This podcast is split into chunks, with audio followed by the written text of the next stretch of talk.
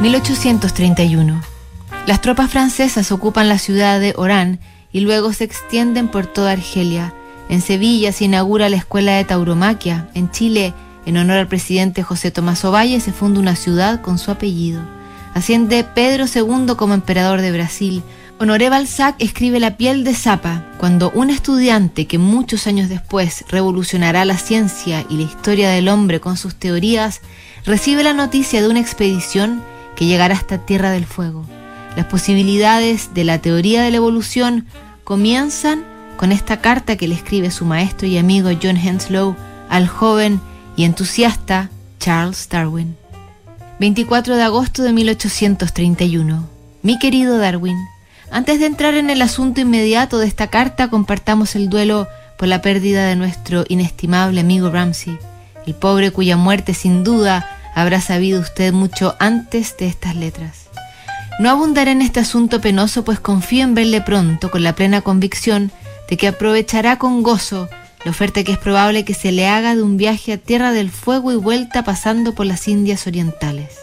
Peacock, que leerá y reenviará esto desde Londres, me ha pedido que le recomiende un naturalista como compañero del capitán Fitzroy, a quien el gobierno le ha encargado examinar la extremidad sur de América, He respondido que entiendo que usted es la persona mejor cualificada que yo conozco y que es probable que emprenda tal circunstancia, no partiendo de la idea de que sea usted un naturalista ya perfecto, sino plenamente cualificado para coleccionar, observar y anotar cuanto haya de interés en el campo de la historia natural. Peacock tiene el nombramiento a su disposición y si no logra hallar a un hombre dispuesto a ocupar tal posición, es probable que la ocasión se pierda.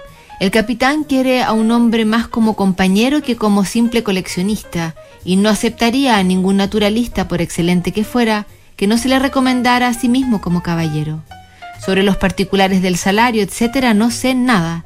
El viaje ha de durar dos años y si usted lleva consigo una gran cantidad de libros, podrá ser cuanto le venga de grado, dispondrá de oportunidades en abundancia. En suma, sospecho que nunca hubo una ocasión más idónea para un hombre de celo y espíritu. El capitán Fitzroy es joven. Lo que deseo que haga es que acuda al instante a la ciudad y consulte con Peacock para conocer los detalles. No deje que la modestia le haga dudar o temer sobre su cualificación. Le aseguro que a mi juicio usted es la representación misma del hombre que buscan. Siéntase pues con el espaldarazo de este cordial amigo. J.S. Henslow. Charles Darwin hizo lo que se le indicó, consiguió el puesto y zarpó desde Davenport el 27 de diciembre de ese año 1831 en el pequeño bergantín de 25 metros de longitud junto a otras 70 personas. El viaje duró al final cinco años. Darwin tenía una gran ilusión por el viaje, le entusiasmaba la posibilidad de un destino exótico y siendo un joven religioso, suponía que la travesía del Beagle le ofrecería pruebas para demostrar los hechos bíblicos narrados en el Génesis. Jamás pensó que sería justamente al revés.